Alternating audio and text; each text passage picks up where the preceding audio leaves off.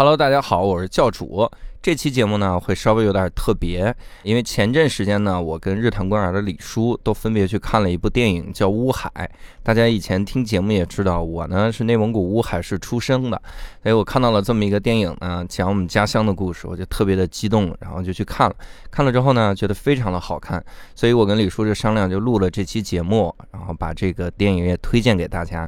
非常欢迎大家去电影院看一下《乌海》，了解了解我成长的地方啊。同时呢，这期节目因为也在日坛公园更新，所以呢，我们就完全是让李叔来进行主导。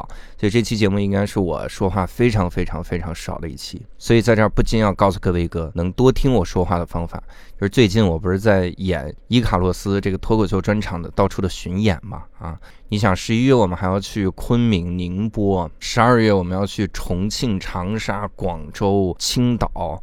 一月还要去南京等等等等城市，所以如果你想来现场看的话呢，其实很简单，你搜一个微信号，微信号叫教主厉害，拼音，你搜了他之后呢，他把你拉进群，然后进群我们就能及时的更新我的演出信息了。这是一个专门属于我的群，教主厉害，赶紧进群哈。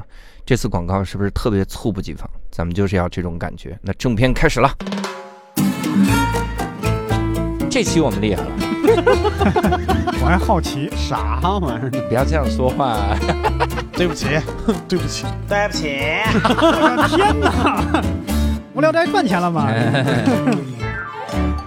？Hello，大家好，欢迎来到由日坛公园和无聊斋啊共同出品，出什么品？就是就是一个联播节目。哎，我是李叔，我是教主。哎呀，教主好久不见啊！是啊，也看得出咱们两个播客剩下的主播都很忙。对我跟教主上一次两个人那个联袂主持啊，就不是对谈，嗯嗯，那要回到二零一八年了。哎呦，对，英英姐记得吧？啊，英子。那今天呢，又是一期啊，我们俩共同主持的节目。哎啊，也来了一位嘉宾，这个嘉宾是谁呢？哎，欢迎电影《乌海》的导演周子阳。哎，大家好，我是《乌海》的导演周子阳。重复了我说的话，对对，很高兴。就上次来过日坛，是我老寿的时候，对。啊，老寿刚刚正在上映的，一七年底吧。是的。然后这是我的第二部作品，嗯。啊，又来跟大家聊一聊，我挺挺开心的。日坛竟然撑了这么久，是啊，他也撑了那么久，都不容易。对，一个一个拍现实主义文艺片的人，嗯，那时候是刚拿了那个金马奖的什么最佳原创剧本奖，对，原创剧本影帝啊，然后费比西。然后就刚刚回来嘛，回金马之后九天以后就上映了，就是非常仓促，当时啊，就是海报好像都没来及铺到院线就上了。对对对，嗯。然后呢，这次啊，就是时隔四年，周导又推出了自己的最新的作品，还是以内蒙古啊地区 作为自己的这一个电影主题的这样一个作品，叫做《乌海》。对，可能很多人没有听说过这个地名啊。对啊，它是内蒙古的一个市，呃，县级市。啊，哎，不是，不是地级市，对，应该是市级市，市级市。那我们乌海是蒙 C，对，蒙 C。以前有一首歌赞颂乌海，然后蒙 C 库拉蒙卡，内内蒙古黑怕。哎，现在问题来了，为什么教主对乌海这么了解呢？哎，这是因为我出生在乌海哈。我看到这个电影的时候就热泪盈眶。第一开始，因为第一开始我看的大家说什么乌海，然后黄轩主演，我就以为他的名字叫乌海，我说该不会有人拍乌海吧？我说这太小了，因为在我印象中，我我跟任何人说乌海就没有人知道的。对对，我说怎么会有人突然想到拍乌海？然后我一看，我发现真的是拍乌海，我当然就惊了，那种家乡的那种 优越感啊，这种自豪感啊，一下就上来，主场优势了。门头沟有上过电影吗？没有吧？没有。没有没有没有，我们乌海的上，所以当时真的是上映第一天我就去看，嗯。嗯，就是当天看完，然后自己又觉得很开心。我本来挺忐忑的，嗯，因为我特担心，我说看完了之后，比如万一拍的不好看啊，然后拍的我自己，比如我过不了这关，我说。那咋办？这 用了这名字，这怎么？但是拍完我觉得特别好，嗯，然后又有机会跟周导来聊，我觉得太好了哈！希望大家都去看《乌海》，真的很好看，了解一下伟人故居。嗯，我们的 不是你来，不是 咱俩第一次见面的时候啊，就是来来日上录节目的时候，我说你哪儿人？你说北京人。我说？你说说北京人吧，也有点像，对吧？但是又不太像。现在乌海有电影了，我是乌海人。你在乌海待了多大呀？我在乌海待了十二年，我十二岁的时候走的，啊，小学毕业走的。对，哦，那应该还算是对那个城市有很多记忆了。呃，这两年发展的真是好啊，就家乡建设的特别的牛。然后我有印象的是那种我小的时候那种感觉，一会儿其实也可以聊一下那个那个。那最近几年又回去过吗？哦，经常回去，经常回去，因为我姥爷家都在那边，那很熟悉那边。对，然后乌海也确实像教主说的，就是我在。真正第一次去之前，从来没有听说过这个地儿，是吧？对，但是呢，我我去了，因为我去年去了一个那个阿拉善的一个电子音乐节。哦，然后呢，每天就住在那个什么小木屋里边，然后晚上就去听电子音乐，然后在大山包里边，然后第二天早上起来就中午起来之后发现没东西吃，嗯，就是我们住的地方一家饭馆都没有，对，后来我们就打了一辆车，然后开了得有多少公里？小一百公里，去乌海开到了乌海去吃午饭。妈呀，去吃羊棒骨，真可以！然后对乌海这个地儿就留下了非常深刻的印象，也非常喜欢。嗯，对，所以当时也是一看到这个乌海这个电影，因因为电影很早，至少是半年之前海报就已经出来了。对，对的，好像去年后半年就去参加电影节了，对吧？陆续有电影节的对啊信息，所以我很早很早就开始关注这个电影了。我就说这乌海。当时上映之后一定要去看，嗯，哎，结果我也是这两天看了之后，嗯，个人有很多的感触吧，啊，正好今天咱们一起来聊一聊，啊，也顺便给这个周导纠纠错，嗯，啊，因为你作为一个是吧，以吴海为主题的电影，据教主说，有很多的这个倒口倒。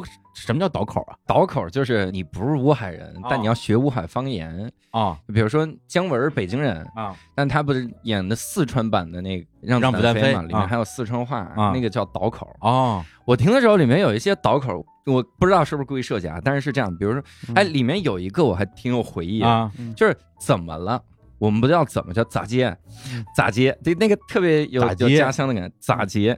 就是咋接？但是它里面那个黄轩一生气的时候喊操。我操，不是，我们乌海不喊操，我们那我透透 是吧？对吧？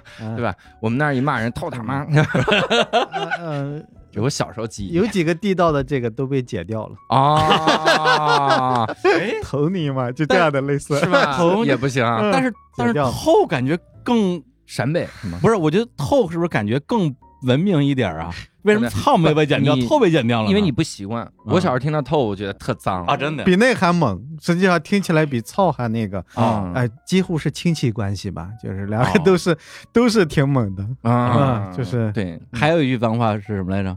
那个混蛋，它里面有人喊混蛋啊，但我们不是说“葛刨”吗？啊，就回葛刨。就乌海的特点就是，我有一个朋友是乌海的，他不会方言。只会普通话啊，但他爸妈说方言，嗯，因为从小学校都教普通话，因为乌海跟内蒙其他城市不一样，其他城市可能很多年了，乌海是六十年代的时候差不多是吧？对，以前没有这个城市，六十年代是有对挖煤矿呀什么的，他从就是技术移民，什么包头、鄂尔多斯、什么呼和浩特、东北，就这些人去这个厂子煤煤矿这个慢慢慢慢成为一个城市的，对，所以它是个纯移民的城市，嗯。嗯。啊，那儿什么方言都有。对，那因为它那个地方又刚好临着陕西、山西很近，所以有那山西口音、陕西口音、东北口、东北口音，包括什么乌蒙的那些个口音。我小时候反正就各种口音混在一起的，我也不知道哪个是最地道的一个口音。对。对，说不定现在的口音跟你小时候口音已经不一样了，有可能不一样。这太快了，我我出来多久了？对，但是的确脏话是一样的，就记得那些个脏。所以就我现在这方言就大概有那个味儿，哎，差不多，所以也符合乌海的这个状态啊。就现状是这样的，就他是混合的一个人群。对啊，你听这个音混合。对，混合不是混合，混合，我们会有点后鼻音，比后鼻音特别重。嗯嗯，对，周导是鄂尔多斯人是吧？鄂尔多斯乌海旁边啊，还离挺近的，挨着的。对，所以我们今天这个节目，因为一会儿要聊电影啊，可能要涉及到一些讲剧情啊、剧透的部分。那我们剧透啊，哎呀，听不了这个词了，觉得有点糟。透你个剧，现在听不了这个词。我不应该先抛出这个导口。对，所以我们先聊聊乌海这个城市。嗯，对，这个城市的印象，那个周导的印象是什么样的？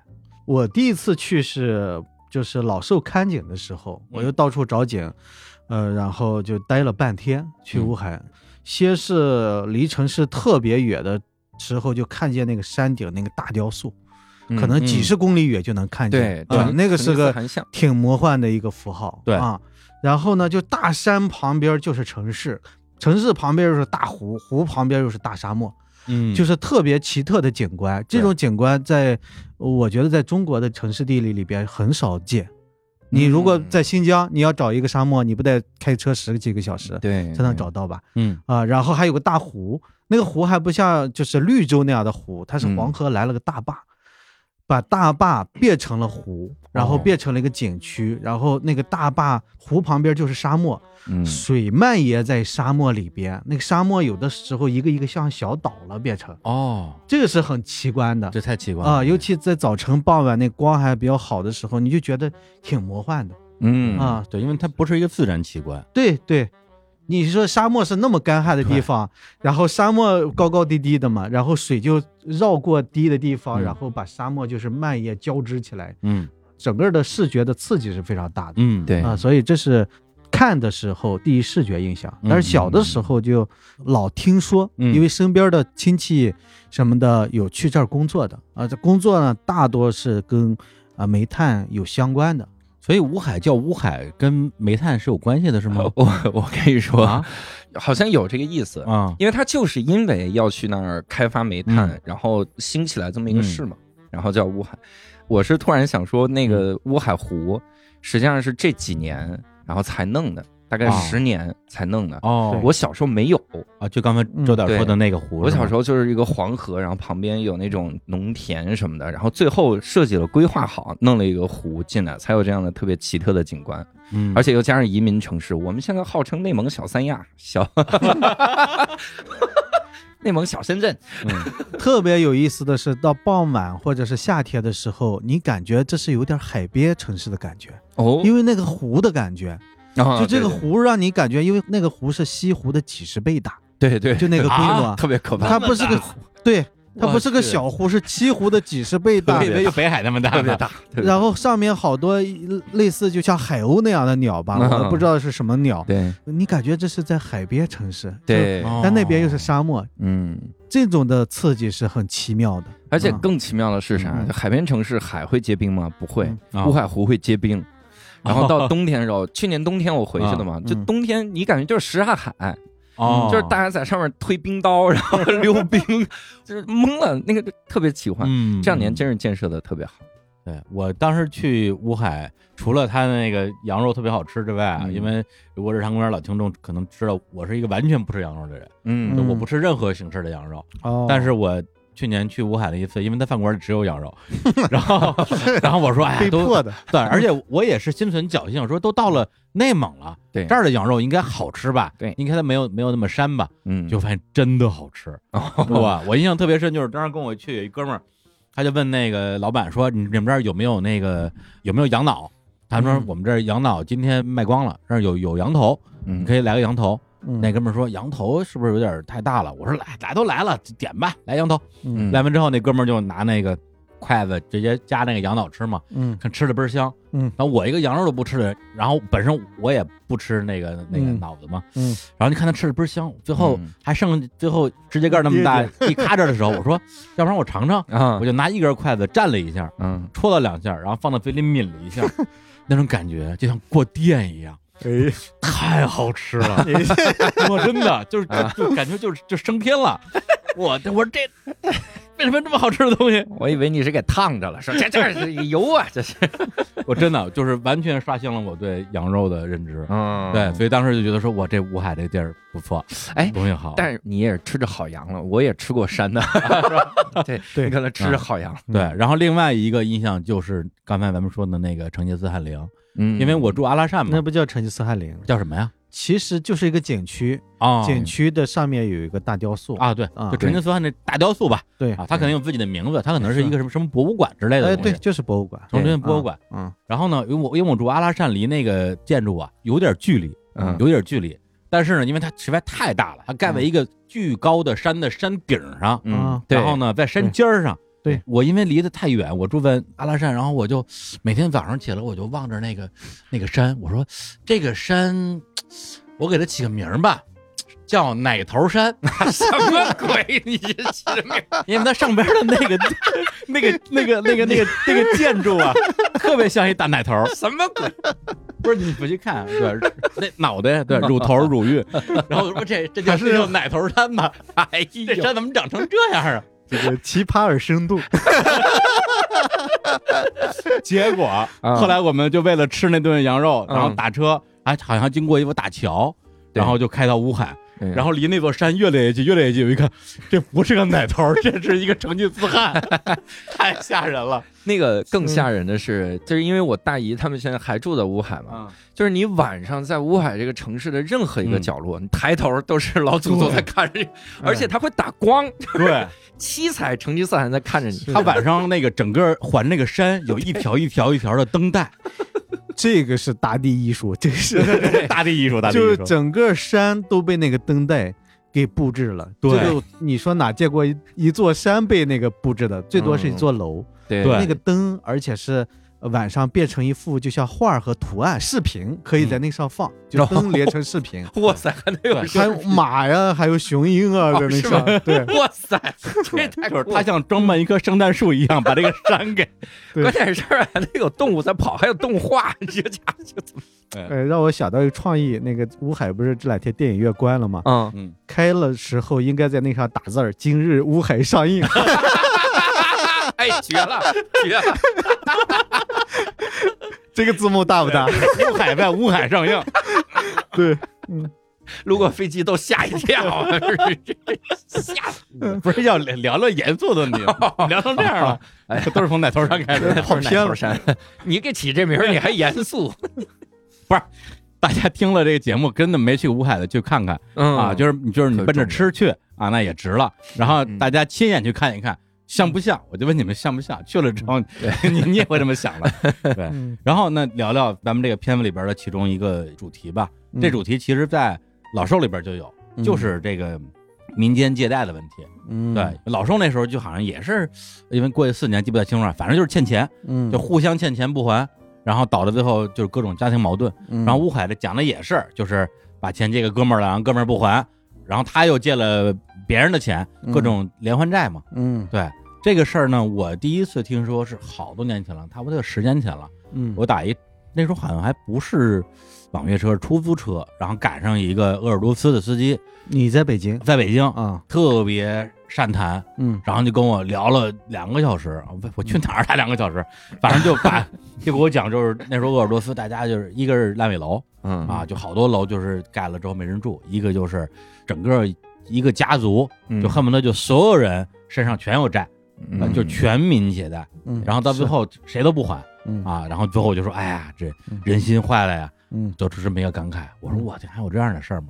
我就特别震惊。嗯，所以后来我在老寿里边看到这个剧情，我就说：“哎，这事儿我我有所耳闻。”嗯，然后在乌海的这个电影里边，等于说又回到这个主题那边。实际的情况就是您您了解的是怎么一个情况？嗯，就是实际上这个跟老寿不一样的是，老寿确实是呃有鄂尔多斯的一些背景啊，背景的就是我那些熟悉的人的状态啊什么的有那个背景，但是这个呢对我来讲只是在这个地方拍啊，它并不是说就是发生在乌海的故事，嗯，它其实发生到当今中国的很多地方都有这样的，广东。浙江啊，山西或者好多地方，可能整个背景其实不光是民间借贷，而是经济整个这几年迅猛发展之下，人心的就是为了奔着那个钱疯狂的在奔波的这么一个状态。对，在这个之下，然后人的那个欲望极大的膨胀啊，以及欲望之下，其实有的并没有马上得到嘛，就会相互的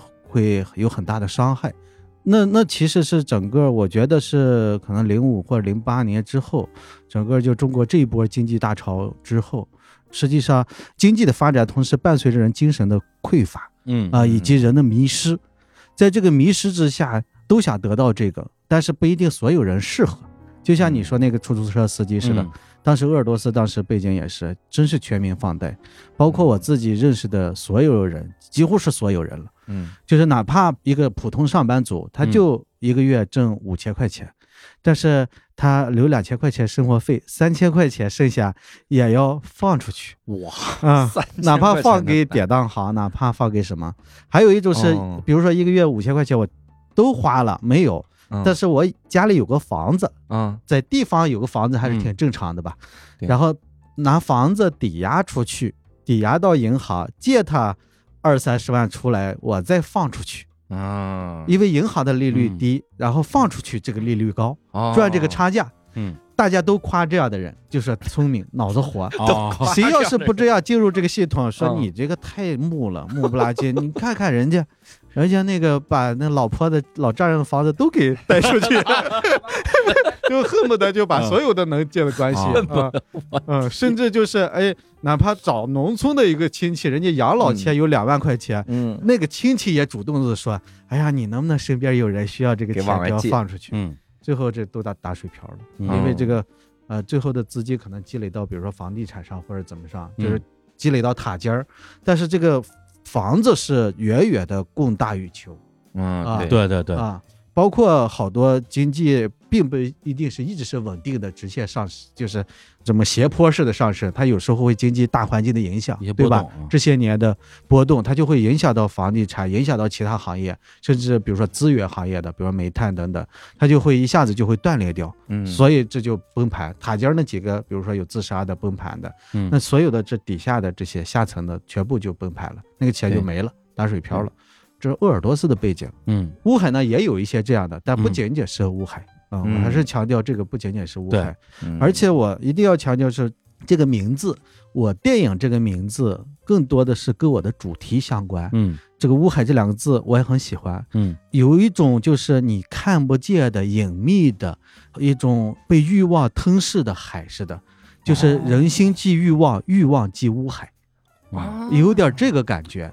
哇塞，哎，这句话要写进乌海旅游局 官宣，人心即欲望，欲望即乌海，欢迎来到乌海呀，欲望之都，欲望之都，奶头山，奶头山，哎呀，让你奶头乐，什么玩意儿？太好，我们经济一定会蓬勃发展。失之愈合有个电影叫《比海更深》嘛，嗯，其实你拍的这个东西就是比海更黑。对，嗯，李沧东有个电影叫《密阳》。啊，那个地方叫密阳，嗯，但是呢，那个电影的主题是反思上帝存不存在，秘密的阳光究竟有没有？所以我乌海实际上是这个含义，对。啊，这些人都被欲望吞噬了，对对。啊，包括主人公就黄轩野的这个杨华，嗯，还有他身边的这些人在欲望之下迷失了，呃，在高速的，就是大家整个的环境，整个的这种价值观的变得单一。单一就是觉得钱是最重要的，对你牛逼或者是你被我尊重啊，你厉害就是有钱是很重要的。对，那大家就为了适应这个，不适应这个就会被边缘化。嗯，这样的话题，这样的事情，很多地方都是。对啊，你去了很多地方都别人不太问你，比如说做播客的，哎呀，嗯，一年能挣多少钱？谈的是这个。嗯，你说出来一个大数。别人那个眼珠子就冒绿光了，哎呀，厉害厉害！你要是说，哎呀，不挣钱是那个赔钱的，还是你北漂？我很多年前做电影之前回去的时候，可能做影视相关的工作，别人就好像你做的是影视的，但是就说你挣多少钱，就这个有没有房啊？你如果说怎么怎么样，哎呀，厉害好牛！如果说你说没有，还北漂着呢，就是这样，就是拿一个来评价，其实这个挺可怕的。对啊，以前好像不是这样吧？以前这个人，比如说，哎，那个人说挺讲究的，或者是挺仗义的，挺仗义的。哎，那个人挺和善的，嗯，这个东西都会评价一个人。但是现在好像更扁平了，就是说经济价值、经济标准。嗯，其实我这两部电影都是探讨价值观的这种单一。对啊，以企人们在疯狂追逐钱的之下，人的人和人性的迷失。对对对，嗯，对。所以这个主题就是说，乌海是哪里？那就是有人因为欲望而迷失的地方，这都是就有乌海。哎，对，因为这个片子里，它也不光是讲这个在内蒙古的一些民间借贷，里边也有像那种网络上的网络贷，对，前两那种网络贷，就是小额贷嘛，甚至裸贷。对，就去年前年这两年嘛，就是这种互联网金融暴雷，爆的一塌糊涂。对，然后创始人什么卷款潜逃，对，就各种什么女大学生那些裸贷、裸条什么的，天天看社会新闻全是那些东西。是的，嗯，里面有句台词，我觉得特反映这个，嗯，就说你为了个 iPhone 你就拍裸贷，嗯，就是如果我不用 iPhone，室友都瞧不起我，就这个我觉得。整体的这种一以贯之的这种欲望，这种可怕的感觉，我觉得这句台词还挺体现出来的。这个不算剧透吧？我只是说他他为了这个 iPhone 无所谓，一点不算。他买的是 iPhone，没事，我们下去就就开始正式剧透。来来来，周导给我们讲讲乌海到底讲了一个什么样的故事啊？剧透预警了啊！乌海呢，实际上就是呃一对年轻的夫妻。大概就结婚两三年了，嗯啊，三十来岁的这么一个年轻夫妇，他们是能看出来他们也上过大学的，啊，实际上在这这么一个中等的城市，嗯，然后家庭还算不错，职业什么的，整个应该在地方，实际上应该是地方的中产阶级，嗯的感觉，嗯，以前而且是两个人是非常相爱的，但是因为。发生就是这一段时间内，就我这个故事前后，嗯，发生一段时间内，他们俩发生就经济的问题，可能债务危机等等，包括情感上出现误解，然后两个相爱的人差点走向绝路，就一个人可能差一点把对方就是很极端的做出来很极端的事件，甚至危及到生命。实际上跟我最早听到的这个原型有一点点像。啊，有原型，原型。啊，原型实际上是。只是就是很八卦的朋友就随便讲了一个小段子，嗯，并不是完整的故事，嗯嗯，只是说了就像我电影中的一场戏似的，说两个相爱的人，哎，条件都不错，差点一个把一个弄死，哦，就这么简单。然后我也没太追究哦，因为他不是已经公布出来一个社会新闻，他是道听途说的，嗯，那其实这个就是让我很震惊，很唏嘘。究竟是发生了什么才会出现这么极端的恶性的事件？对啊，那这背后一定是整个能看到我们当今啊这个时代的整个社会性的状态，从这个角度出发，然后创作的这个电影。嗯，哎，同时呢，后来我又听到一个就是研究，说是英国的一个权威呃机构的一个研究，就是说影响两个非常稳定的情感，大概有三个原因，一个是权力的介入。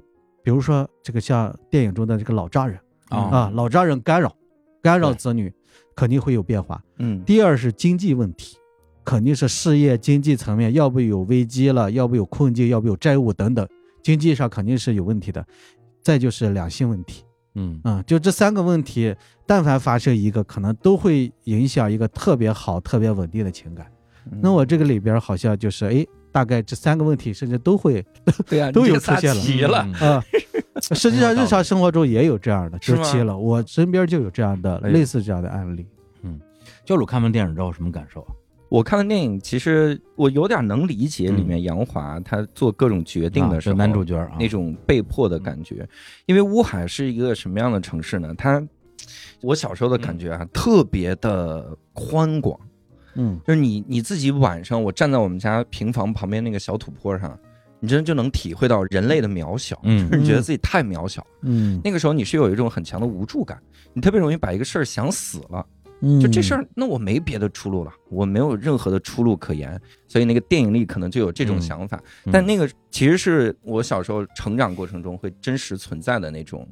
有那种绝望的感觉吧，嗯，因为你都是山，嗯，你想，我从小看的《希望工程》里面说我们要走出山里去，我说 我也要，我要从山里走出去，那种，而且那个山没有绿植物，对对对，枯山荒山，哦，那种感觉是很苍凉的，对，对，嗯，而且在乌海你是不存在就跳悬崖死了的，因为都是土坡，不会死，对，不是南方那种大悬崖山，对，所以没事儿。最多就是滚下去，嗯，只能是滚下去，不会是摔下去。最后那个那个女主角，这个女主角，哎，她受伤滚下去，她受伤。我说这太合理了，我当时看我说合理，非常合理啊，这是有实际生活经验。的，就是熟悉那个环境的人知道的。对，你看，所以我看的时候我就觉得说，哇，这从这么高的地方摔都没死，这导演瞎拍，对，大家合理的，这是非常合理。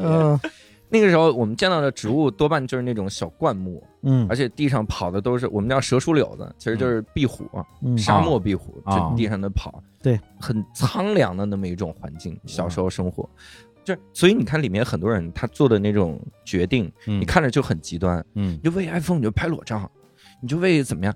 但实际上你在那个环境下，你很容易想的那么极端，嗯，并且我小的时候，现在这两年好很多。我小时候乌海空气还特别差，嗯，对，那个时候人跟死亡特别接近，就谁谁谁死了特淡定。我家平房嘛，啊，我们家前排。有一个阿姨乳腺癌，然后切了一半乳房，嗯，然后就那一排还有一个小姑娘跟我一个幼儿园的，她爸不喜欢她，她爸有点重男轻女，嗯，然后有一天早上醒来跟他爸说：“爸，我恨你。”然后就死了。他发烧发了好几天，脑膜炎，然后就死了啊。然后我同学在我们隔壁，可能两个街区往外有一个同学去黄河里游泳，然后让黄河卷死了。我后来来北京，我跟我所有同学聊天啥的，我我他们没有经历过这么多死亡，但我小时候，我小时候经常就听到谁谁谁死了，谁谁怎么样，谁疯了，包括你像小额借贷，我奶奶家的某个亲戚因为借贷的问题让人砍了手指，就这两年的事儿是吗？不是不是，很早以前，我小时候的事儿。嗯，然后还有谁谁谁家得了什么癌死了，那个时候你真的觉得死亡是好正常的一个事儿啊，大家对死亡比较。淡定，对你，你对死亡都这么淡定了，你很多事儿你就不会再想了很多了。那拍个裸照无所谓，能怎么着啊？买一 iPhone 呢？我可是就有这个这个感觉。嗯，然后我还一个很直观的感受，就是里面有一些个场景，就是这几年了。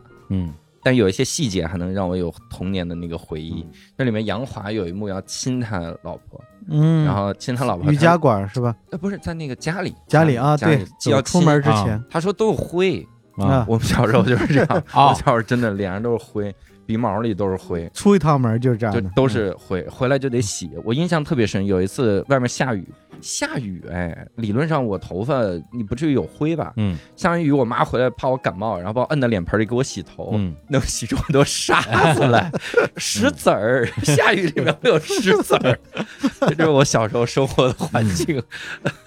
但这两年真的是挺好的，然后。干净了很多，包括中间那个医院那一幕，你看我们也有那么大的医院了，嗯，那个医院是在乌海拍的，那个医院，对，是的，那个医院就是我小舅工作的地方，我看到那儿还跟我老婆说，我说快让他去找肿瘤科陈大夫，他还能治，我反正都是各种充满回忆吧，都有那种。我觉得刚才教主讲了一个，就是环境特别重要。其实我这部电影，我当时选择这个地方就是环境。呃，是特别贴合这个故事的，包括贴合这个故事以及人物，这个整个故事是非常凛冽的一种气质啊，特别苍凉的一种感觉。那乌海这个地貌就有这种感觉啊，同时这种之下，甚至你感觉到是超现实的，嗯，外景是有种荒凉的感觉的，嗯，这种荒凉枯山，嗯，干枯的山没什么植物，那种植物都是干旱类的植物。不是绿油油的，很少见到绿的，绿的可能城市里边会有，嗯，然后那边是沙漠，然后湖，就是这种荒凉的荒，然后也是跟人心的这种感觉很冷酷的感觉是对照的，嗯，包括教授他说小时候那种在这个之下，人心是有一种悲凉的感觉的，嗯，你看那个中东那个环境，人在那个环境全是枯山，对吧？嗯，高原，然后。干干的山，干旱的那种感觉之下，你就感觉到环境是很恶劣的，人的生存是很难的，然后生死是极其常见和无常的。嗯嗯，所以小时候都见了很多生生死死的这个事儿。我小时候也经常就是谁河里游泳了，大什么湖里游泳了。就死了，就是生生死死习以为常。对，尤其呃，在煤炭等等这样的，就是以前更早的那些煤炭资源，它下井什么的都是就是没有现在这么这么设施这么先进。现在可好多了。以前小时候的时候，听说经常比如说那个井塌了或者怎么怎么样。你看我们看电影，山西的好多好多这样的事儿。所以在这样的一个你越是经济欲望越极端的情况下，他的生死的事情越多。嗯啊，所以这些人的背景都是借了，包括他们成长环境下借了诸多的生生死死，所以他们有时候会更极端。嗯啊，他们做起来事情会更极端。是，包括你们说煤炭这个东西，因为我老家在北京门头沟嘛，门头沟就是一个有矿业长起来的这么一个地方嘛，嗯，所以就是以前就挖煤的嘛，嗯，所以也经常会听说，比如说某一个小矿啊，小矿塌了，然后死的都是个工人，然后每个工人给了赔了多少钱，对，然后这事儿就怎么着就解决了，经常会听说这样的事儿，嗯，而且因为我小的时候，因为北京嘛，嗯，京郊还是比较青山绿水的，对，应该就是我在上高中的时候，那段时间就对于这种小这个煤窑管理没有没有那么严格，就松过一段。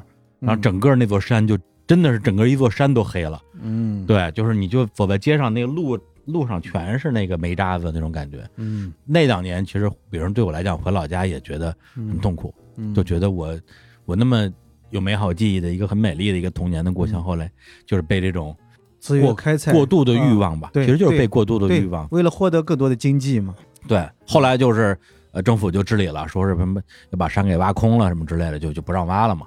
然后这片子我看的感觉就是，特别是跟那个老兽这片子对照来看，我觉得是很有意思的。因为老兽就是当时说那篇本来想起名叫《老混蛋》嘛，嗯，最早是这样的啊。然后呢，上映完之后，我自己也看了当时的一些评价，包括我们当时那个子阳来节目做客，然后评论区也有一些评价，就意思就是我为什么要花时间看一个老混蛋是如何混蛋的。对，就这种混蛋，你这你就让他混蛋去吧，就是你去表现他这个事儿有有什么意义呢？嗯，对，或者说我也不是很能够理解一个人是为什么变成这样一个混蛋。对，反正就图门演的那个角色嘛，就是从头到尾就没有给过谁什么好脸看，然后在钱方面的问题也是有他自己的困难，但是他并没有去用一种积极的方式去解决，而是去欺负那些身边其实是。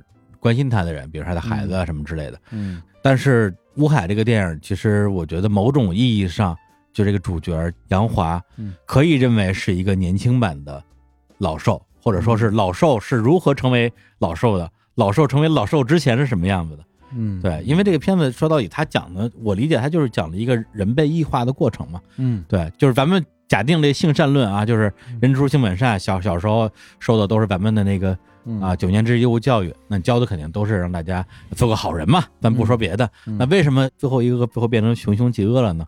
对，那可能就是生活的压力，然后最后欠一屁股债，然后这边欠别人钱，那边自己借出钱要不回来。里边有一个角色就是男主角的那个就是高中同学吧，嗯，片中最大反派啊，就是他把自己的钱啊，因为是兄弟嘛，把钱借给了兄弟，结果兄弟不还钱。嗯，而且不还钱呢，还各种理直气壮，嗯啊，趾高气昂啊，真是真是欠钱的是大爷。就这种事儿呢，如果是没有过类似经历的人，可能会觉得说，怎么可能？对，或者说你活该，谁让你借钱给这种人呢？但是这种人不会写在脸上的，就是你借的时候你不知道他是这种人，对，就是我本人，就是就是比如说借钱给别人的经历，有两次都是借给。在办公室坐在我对面的同事，关系就这么近，借完钱之后真的就不还哟，就是不还，每天也能看见他，是吧？对，每天能看见他，就搞找各种理，找各种理由不还，而且也没多少钱，对，可能几千块钱。后来呢？然后我真的那个时候，因为那个时候我还挺我还挺穷的，嗯，然后再加上我也觉得很委屈，我觉得说，如果说我。这个钱最后就要不回来，我会认为对我来讲是一件很耻辱的事情，嗯，就觉得自己特傻逼，嗯，就我不能允许这么傻逼的事发生，嗯。所以我真的是求爷爷告奶奶，嗯。的，就是用哀求，特别低下，对他特别 对对，就跟那个主角一模一样，你还做很多的心理斗争，对。还得呃呃说服自己，对。对吧？心里装着巨大的愤怒，然后用特别卑微的方式求对方还钱，嗯，然后可能一个月求一次或者两个月求一次。然后对方啊特别不把你当回事儿，而且对方觉得你不低，你就是你怎么这样，觉得你不行，对，怎么就盯着这点钱要呢？而且对方很明显，嗯，有钱，有钱，哎，对，不差钱，还烦你要钱，嗯，对。对。而且最逗的就是有一哥们儿，就是比如说借钱说一个月还，结果就一年才还，然后最后也是我求着来的还的，结果刚还给我不到俩月，又来管我借钱，我说你真当我傻是吧？怎么又是你啊？对。所以就是这样的情况放在这样一个场景里边，你就能感觉到这个男主角他在那个情况之下，你可以说这个人可能是因为他善良过度善良了，或者是善良到有点傻了，但是善良，但是大多数人就像你刚才说那个，都是这样的。你比如说他片中也是他的好朋友，嗯，好朋友当时说，哎，不管是借钱也好，还是你咱们入股入股做一个事儿，那是最好的朋友，当然相信了。而且那个哥们儿一看就是。长期做生意的，对，做大大小小各种生意，哎，那就相信他的能力嘛。嗯，但是那个哥们儿可能自己就是我这里边每个人物和人性做的都是立体和复杂的，嗯，不是单纯的善和恶。对，好像那个哥们儿片中最大反派，嗯，也有人背后说他好。对，比如说他雇佣的那些人，给他来这儿表演的呀什么的那些倒立瑜伽的那个，对吧？那个村子里边那个说，罗总可是个好人啊。啊，哎。这是有意思的，嗯，但是到他这儿就不行。到他这儿，因为那个哥们儿想，你老丈人那么有钱，你还差这一点吗？就他自己觉得你不差这一点，对，跟你借钱的人心里是做呃一样的，就是不还你钱，觉得你也不差这一点。但是他自己有，他自己觉得我这还先紧我的用，就是那样的，就是这是。真实的这种呃生活里边的人性，嗯，所以在那种场景之下，就那样一个环境之下，什么样的人能够保护自己？就是兽化的人可以保护自己。所以这里边特别有意思，就是他的老丈人谁演的呢？就是老兽演的 啊，就是图门老师演的，而且那个样子就跟他跟老兽里边那个表现一模一样，只不过老兽没钱，他这个里边有钱，但是他那个精神状态是一模一样的，就是自己拉的屎自己擦屁股。嗯，对我绝不可能帮你。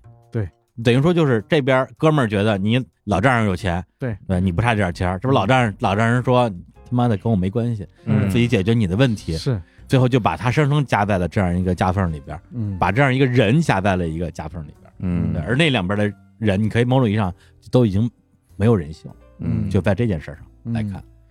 所以我得问一俗的，哎，我看的时候我就在想，一定得问问周导，嗯，咱们设定的时候，这杨华一共是欠了多少钱？呃，大概是八十来万，八十来万，八十来万。所以就这个数字，我们其实是仔细的考量过的，嗯，就是这个数字既不能太大，也不能太小，对，比如说二三十万不至于这样。但是，比如说两三百万又太多，在地方，在可能北京什么上海这些两三百万好像还好，在地方百八十万，那个压力是很大的。嗯，如果你还是上班族，对吧？他好像是刚上班族。不久出来，然后这个在外边折腾生意，嗯，如果没有这个回来，他就是没办法了。老丈人再不帮他，你看他父母的家庭境遇也很一般，普通的家庭，他自己家是农村的，哎，对，类似是像工人背景的这么一个家庭。对，那他借给他那个好朋友多少钱？差不多五十左右吧，五十万啊，就是入股啊什么的。哇，那里面那高利贷滚的够厉害的呀！借了八十万，说你得还一百八十万。就是他其实借了几份钱，他借了钱，然后他也不是说我的房子和车都抵押了，对，等于他从各个渠道都借钱，嗯，有车和房子的，有外边抵押的，嗯，哎，高利贷，第一开始敲门是高利贷那些，嗯，就是一看就是他已经深陷 N 轮这个经济里边啊，多重的经济压力都向他要账，对，而且像他这种遇到这种情况。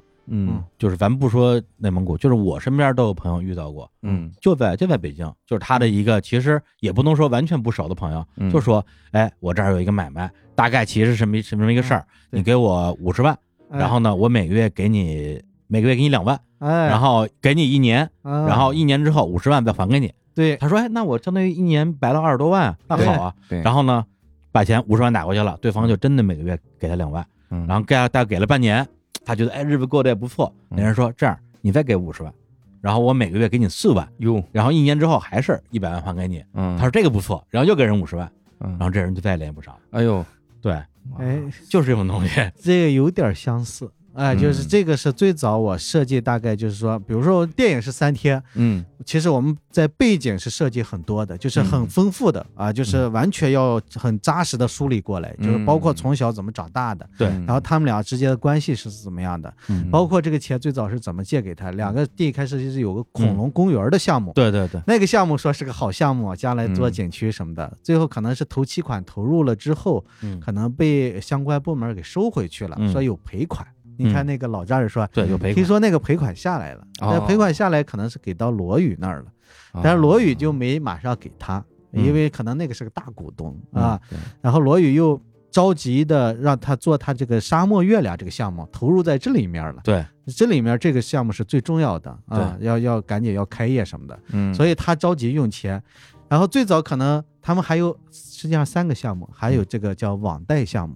网贷项目呢，就像你刚才说那个别人说那个项目似的，就是这个很明显杨华不太清楚这个项目具体怎么样哦。啊，具体最早可能给了多少二十万或者多少这个钱，说哎呀那个项目第一开始是烦你呃经常烦你烦你烦你，最后返不来了，本钱可能都回不来了，对，然后最后就说那那你你自己去要吧。啊，就是你跟那些我贷出去那些啊那些贷款者自己去要去，然后他才知道哦，这是好像是裸贷。啊，等于说这杨华他自己都不知道这个钱最后到底是用在什么样的一个项目里边啊。首先，对于他和这个哥们儿来讲是恐龙公园和网络贷这两个项目，对，只不过就是沙漠月亮那个项目，这哥们儿没带他玩，没带，因为知道他也没钱了，嗯，他就要那两个项目的钱，一个赔款，一个这个网络贷这个东西本钱可能。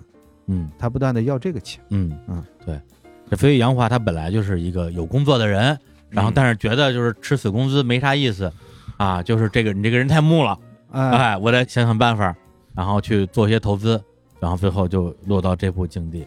然后他老婆这个设定，因为他在里边是一个瑜伽老师吧，嗯，然后里边也有很多跟瑜伽有关系的一些呃戏，包括就是把他。吊在树上啊，嗯，练瑜伽，还带着一帮老太太练练瑜伽，嗯，就是为什么会安排他是这样的一个工作和身份呢？就是如果他是一个，比如说一个普通的职业，或者是呃本身就好像世俗欲望特别多的职业，嗯。再发生这个故事，好像就太送撇了，太一般了。哦，嗯，反倒是这是练瑜伽的。按道理，我们瑜伽经常呃习以为常的是修行的人，是吧？嗯，呃，非常清心寡欲的。对，就是他教那些姑娘练瑜伽的时候，说，哎，让姑娘一些腹式呼吸，对，增加能量，怎么怎么样，都是放松，放松，都这样的。对，但是依然有世俗的那些欲望呀，都干扰着他。这个的反思才更深，对啊，这个才更有意思，就比那个那个张力会更强，嗯啊。然后他他在比如说村子里头教瑜伽什么的，是是这样，是我最早看了一个视频，嗯，那个视频真的就在张家口有一个村子，是应该是张北县，就是贫困县贫困村，这个是全是七八十岁的老头老太太，嗯，然后呢，就是有个高校的一个类似书记、校长之类的，就。支援嘛，就是支援贫困县什么的。嗯，他又去了这儿之后，他觉得这怎么让这些能能能有这个想法呢？对他发现这些人盘腿坐特别厉害，八十八十来岁了，还炕上盘腿能坐一两个小时，他就灵机一动，试试这个怎么样？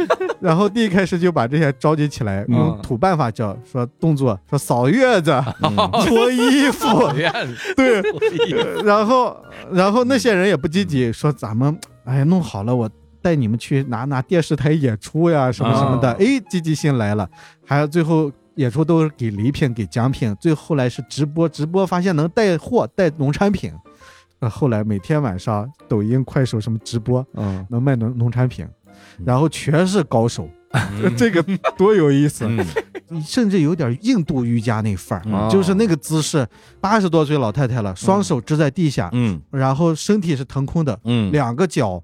搁到头后面，然后两个脚缠起来，软骨功啊，这是。对，就是就是已经到了杂技的感觉了，都。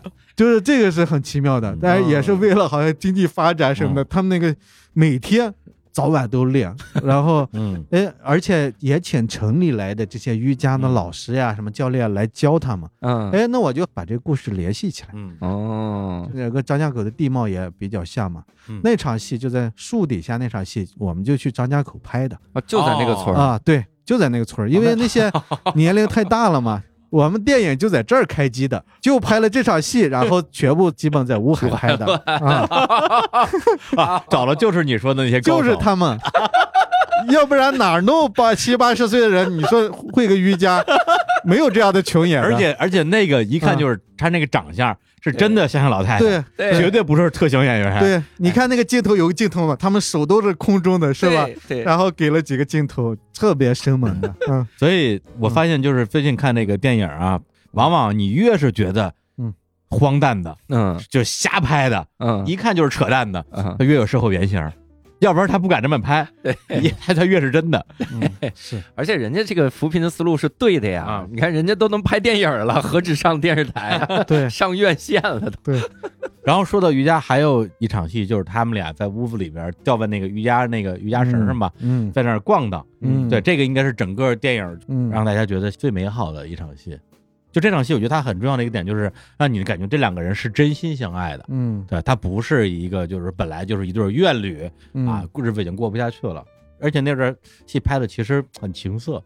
嗯，对，有情欲的东西，对情欲的东西哦，是有这个，我以为就我想歪了呢，没想歪，说明你心里想的就是对的。不是，第一开始我觉得有情色、有情欲在里面，拍着拍着我就开始给黄轩担心，我说这撞到了应该会很疼啊，因为黄轩一直在悠，非常有可能脑袋就撞到要害，撞到很疼啊。嗯，实际上片中有两场就他们俩非常亲密的戏，一场是他们俩拿手机那个求婚的。那个就在那个成吉思汗，对对对对，大脑袋上，对，那是一场，因为我故事发生在三天，你必须知道之前的东西，通过信息能知道他们过去的那场求婚的戏呢，就知道他们俩是特别曾经特别相爱的，啊，这个很重要。对，然后这场戏呢，就是这几天哎也有亲密的时刻，因为任何一个夫妻，他是故事发生的在变化的。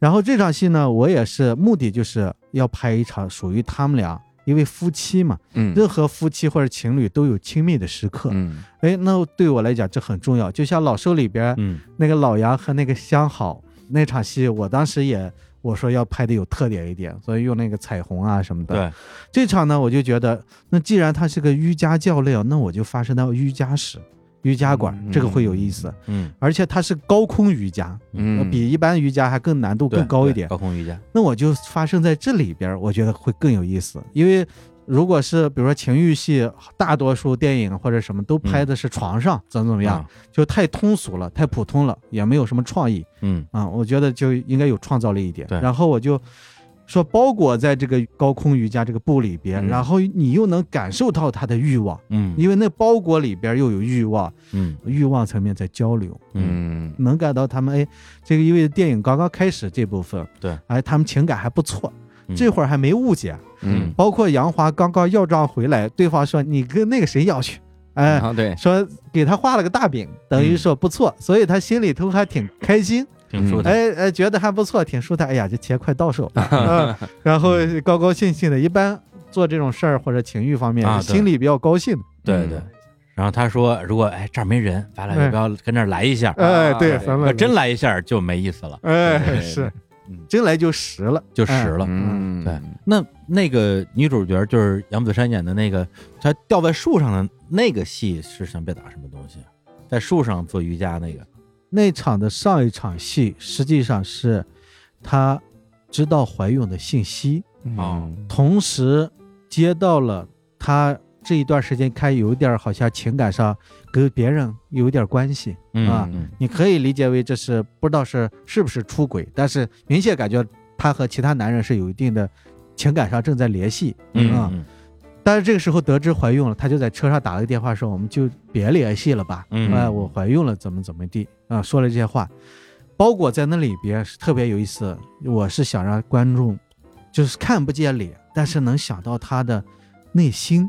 的状态，嗯，就是他一个人怀孕了，他在琢磨他自己这些事儿，跟那个要不联系。她原计划是，哎呀，做好决定，她晚上要告诉她怀孕的信息，嗯，就琢磨这些事儿。然后这个情欲戏上，她也不太主动，一定要她有点拒绝杨华，就是黄轩演这个人物。那个说来一把吧，她说，哎呀，这这怎么怎么地，嗯，这说一些，但晚上。一看，她父母已经知道她怀孕了，她把这个消息已经告诉出去了。她等着她丈夫回来告诉这个消息。嗯，然后都准备好了。实际上等于白天她想通了，一直琢磨这些事儿，晚上告诉老公怀孕的事儿。嗯，就在这个节骨眼上看见了手机里老公和其他的一些信息，她误以为他妈老公可能还有外遇了。对，然后一下子就生气了。嗯。对，其实是那个女大学生的那个裸条的那个事情，对，跟她老公压根儿没关系。对的，然后后边就产生一系列的误解嘛。对对对，嗯。然后这片子里边除了刚才提到的像这个像瑜伽呀，嗯，其实有很多的给我印象很深刻的一些隐喻吧，比如说就这个恐龙乐园，嗯。啊，这是他们就是上一个啊就算投资失败的一个项目，嗯。然后男主角曾经两次吧嗯。到这个恐龙乐园的这个这个地方，对。对，特别是最后一次，嗯。相当于是他最后老实人逼急了啊，嗯。兔子咬人了，报复了一下自己的这个老同学之后，嗯，然后他就逃到了这个恐龙乐园，然后整个人钻到了这个恐龙的肚子里边。嗯。其实给我的感觉就是说，就像是咱们刚才说的这个所谓异化过程的一个最终的一个完成，嗯。就是像变形记那种感觉。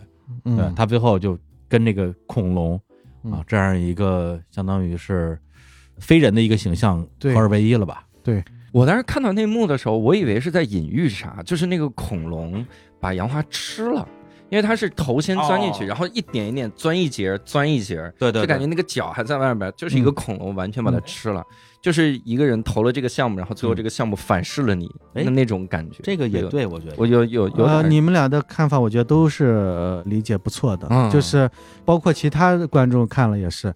实际上这块儿呢，它确实也有隐喻，好像这个生命被吞噬，嗯。就被这个世界给吞噬了。嗯同时从剧作上来讲，就剧情上来讲，这个时候他都无处可去了，这个人。嗯。家也不能回了，跟老婆也吵翻了，嗯。然后老丈人父母一看就是也不，呃，压力很大给他，然后这个最好的哥们儿都一把火点了，反目成仇了，嗯。也报警了，车里头也挺冷，然后那个好像车也快坏了，怎么的，就无处可去了，都得钻恐龙里才能过这个夜，嗯。然后就后边什么事儿发生都不足为奇了，嗯，所以就是会有这个铺垫啊，同时你就感觉到啊，这个人已经被彻底吞噬了。嗯啊对嗯对，因为如果是从现实主义角度来讲的话，那他毕竟是本地人嘛，嗯，他在这地方不至于只有一个朋友。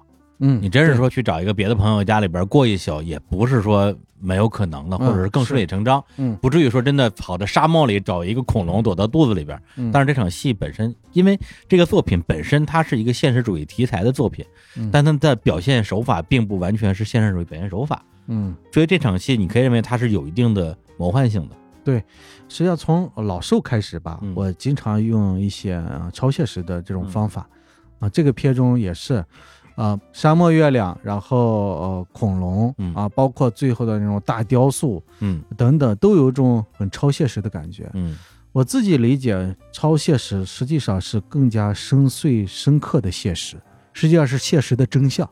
你比如说，我拿雕塑这个举例吧，嗯，你看我们现在当今所处的环境，各个城市无处不在都有这种巨大的雕塑，对，大的佛像雕塑，什么老祖宗某个名人，嗯。然后那种甚至大鼓大花片几十米高，巨型关公对，这种，嗯。实际上，这个某种代表什么呢？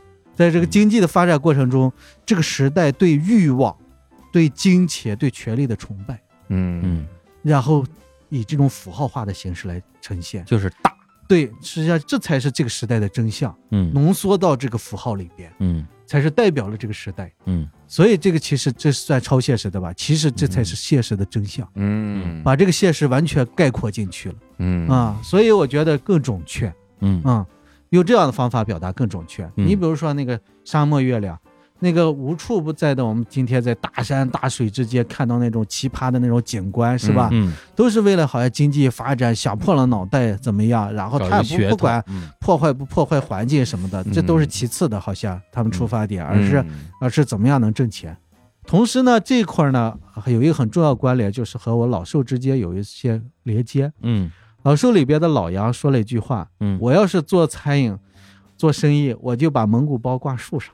哦，对对对对对，在我第二个电影里，然后有个项目，一个大的树的，像一个蒙古包也好，什么也好，嗯。都在树上挂着呢。啊，所以用视觉符号建立一些我电影的关联，嗯。这个我觉得更有意思。嗯。嗯。嗯。对，那恐龙也是，那嗯恐龙实际上我最早网上看了一张图片嗯。啊，可能在西部某一个地方，也是个中小城市吧，一看就是曾经可能想做一个特别大的恐龙公园来着，嗯但是一看就可能头期款铺到了。嗯大雕塑借助那个大恐龙建起来了，嗯但是没有景区，没有其他的哦大门，什么都没有。但是依然有人觉得有趣来合影，小孩呀什么大人带着来玩。但是荒地上那个西部本来就是一高原荒凉的地方，有一些十几个硕大的恐龙，嗯，十几米长，这个挺荒谬的。嗯，你看。这种视觉是特别有趣的，还是那个越荒谬的越是真的。对，它不像说哎，在我们的三亚在哪是吧？那个感觉那个热带植物就是很正常嘛。对对对，在西部城市的郊区有十几个恐龙在那儿没人管。这个挺荒谬的，对，所以在中国越是四五六七八九线城市，越是有大量的这种荒废的巨型的魔幻的建筑，对，特别多，对。然后我觉得跟我的电影是完全贴合的，对。就刚刚你说的那个，为什么超现实主义的表现手法会让它更现实？我觉得其实就是因为现实它可能是有很多的暗流在涌动的。嗯，对，就是冰山一角嘛。对对，所以很多时候，这个超现实主义的表现手法就是把一些内化的对情绪外化，对，更准确、更生动，对，反而更准确。对，就是现实的真相啊，浓缩成现实的真相。对，嗯，就整个这部电影，我印象最深刻的一场戏，嗯，也是一个非常超现实的，甚至有点魔幻的一个场景，就是这个主角杨华啊，为了报复自己的。借钱不还的哥们儿，然后就一把大火，火烧连营啊，把他这个沙漠上这些帐篷全给烧了。然后他这哥们儿还在屋里边请各种啊贵宾吃饭呢。对，突然这帐篷就着起来了。嗯，然后就大家就是抱头鼠散嘛。嗯，做鸟兽散。嗯，结果就在帐篷的正门口，嗯，一帮那个就是乡下的那个民间艺人，一帮大爷在那儿演奏一些这个什么二胡啊，什么马头琴，马头琴。嗯，然后就岿然不动。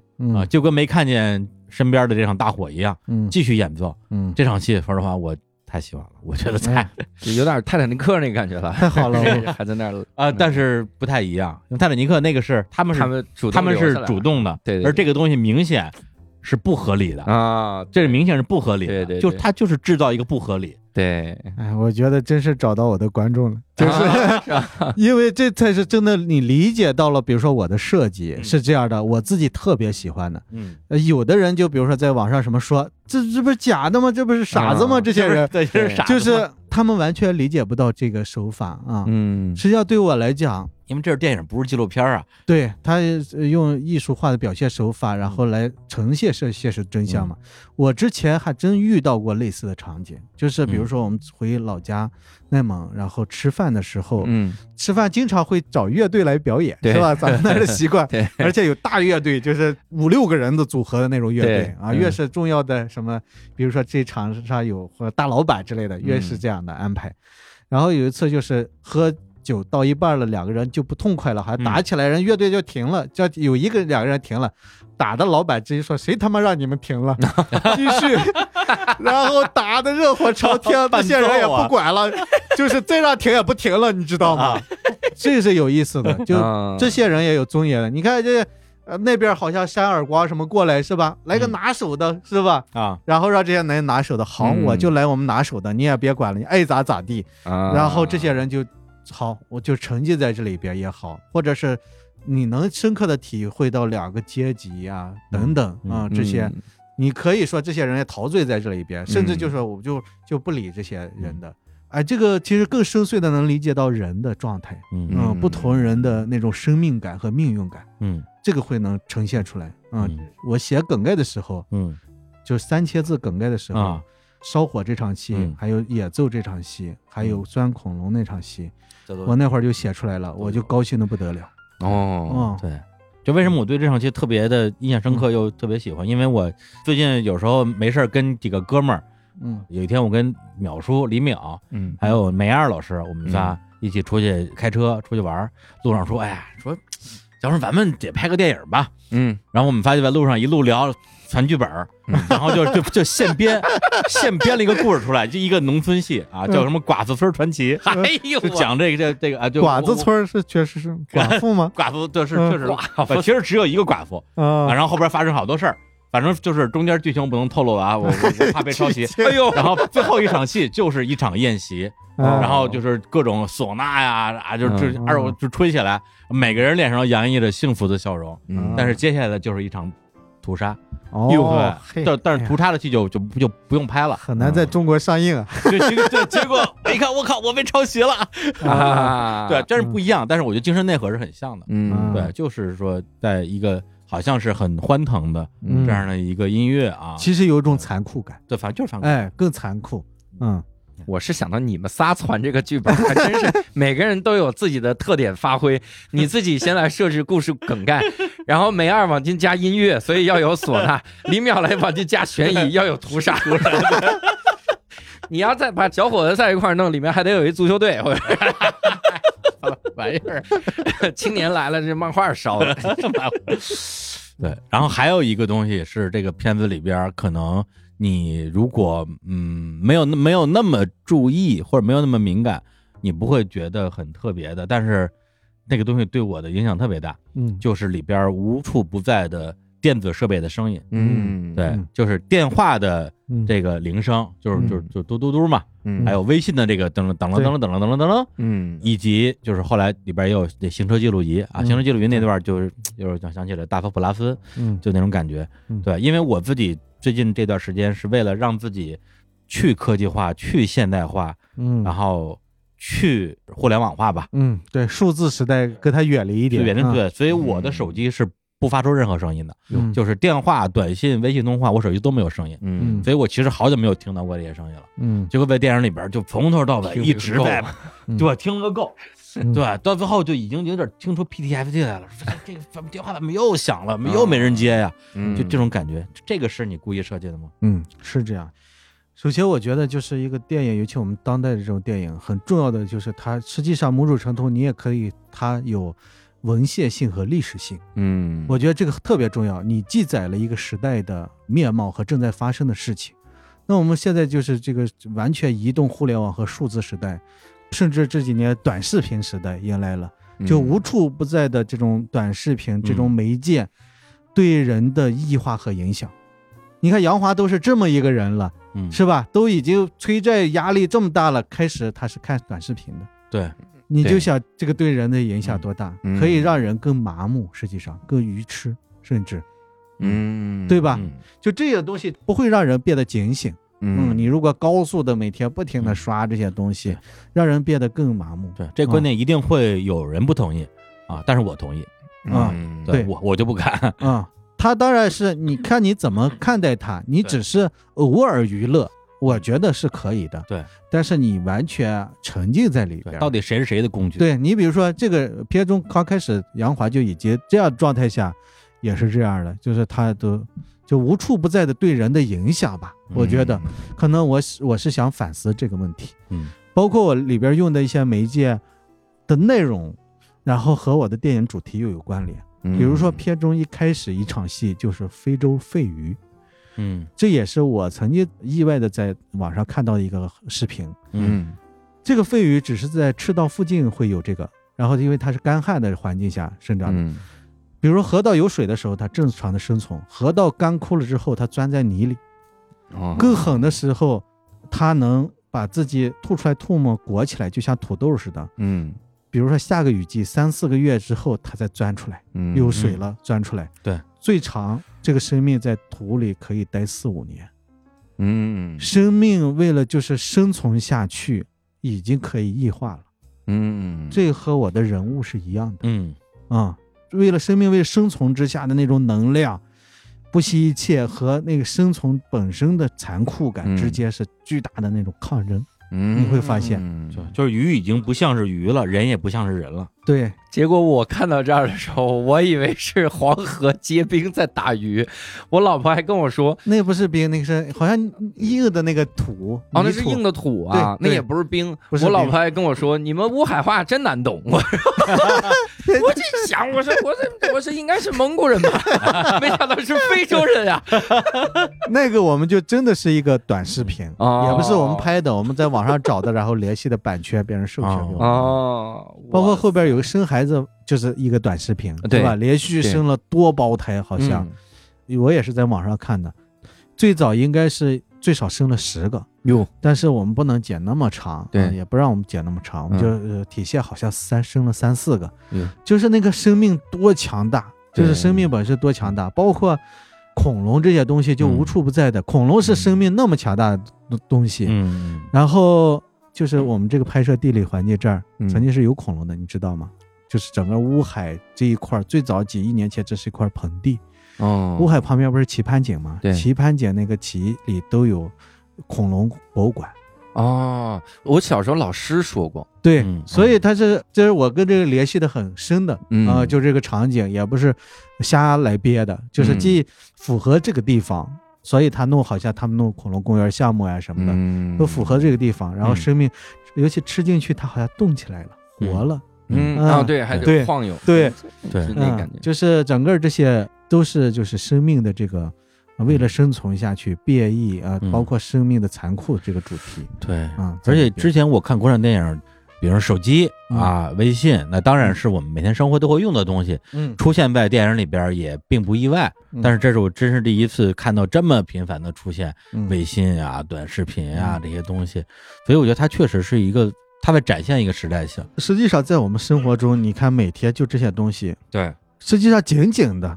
嗯。早上起来第一眼也是看。对。睡觉之前看一眼充电去了。对对。每天工作、生活所有的联系都在这里边。对。啊，就好像去年咱们疫情刚开始的时候，就是三四月份吧，我们刚开始录音的时候，我们聊聊了一期节目，就说啊，就是疫情时代它对我们的影响会有多大。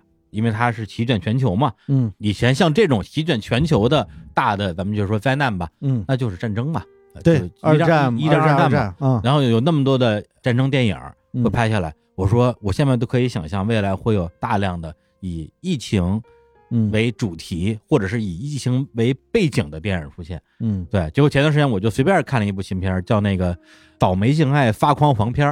啊，就是今年拿了那个金熊金熊的那个电影，嗯，对，就是疫情在那里边并不是主角，嗯，但是你就能看到它就是一个发生在今天的事情，因为里边人都戴着口罩，嗯，然后谁不戴口罩，就会有人说，哎，把口罩戴上，对，它就是现实的生活，对，对，如果你乌海这个电影再晚拍两年的话，大家就会戴着口罩，哎，对。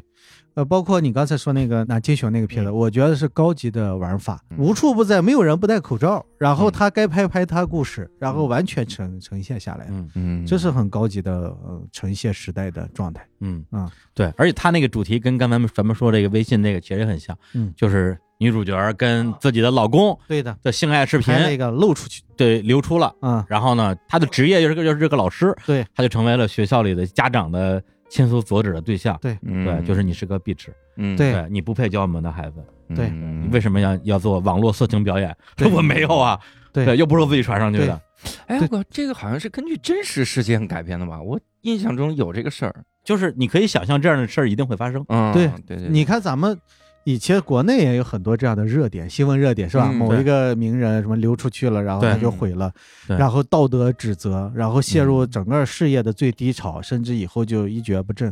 嗯，那其实他也反思了这个媒介，然后反思了人们对道德问题的判断。嗯啊，尤其他又是个老师，一个教师。对，然后那些孩子们家长就受不了了。嗯啊，对，只不过他在这个电影里边，他是一个很坚定的。嗯，又很理性的，嗯，然后呢，就是舌战群儒，嗯，就一个人面对几十个家长，然后他能够去把自己的这种道理讲出来。但是你那个电影里边拍了裸条的女大学生，最后就觉得说啊，你们是不是人？你把我的裸照发到网上去了，我不活了，对，然后就自杀了。对对，那就是另外一个极端嘛。但实际上有多少人能够在这种情况之下站出来说我没错呢？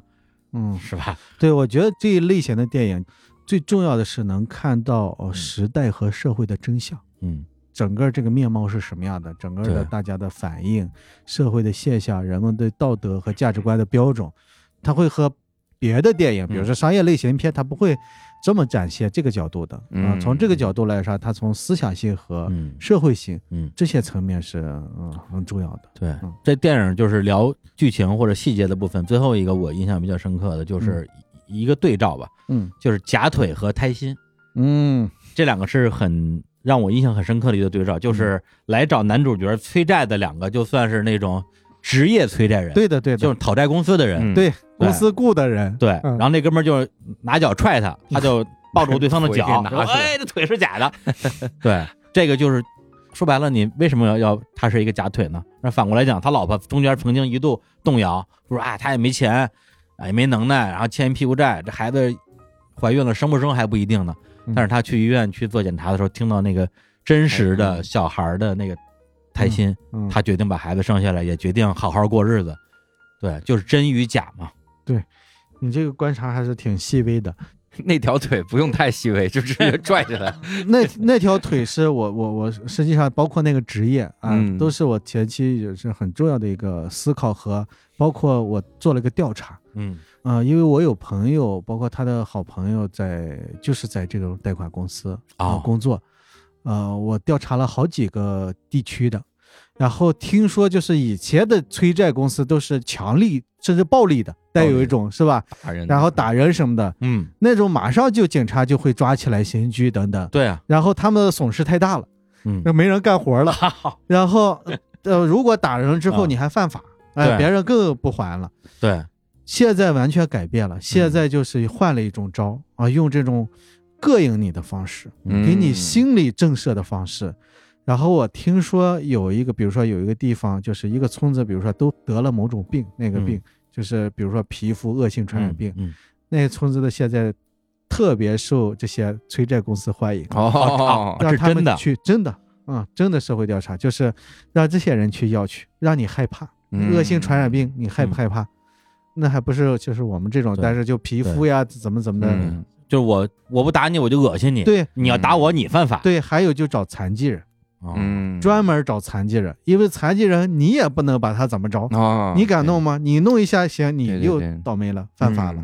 所以他们组合就是传染病再加一个残疾人。哦，这是整个这几年的变化，这也是真的，这也是真的。嗯，然后我就觉得那残疾人要这样，那肯定会有一些意外的情况。我也做了一些，对，因为他就会假腿嘛，日常生活时候夹腿，我们也真找了一个残疾人来演，他平时也是个演员，特型演员。那场戏剧本也是写的，就是这样的。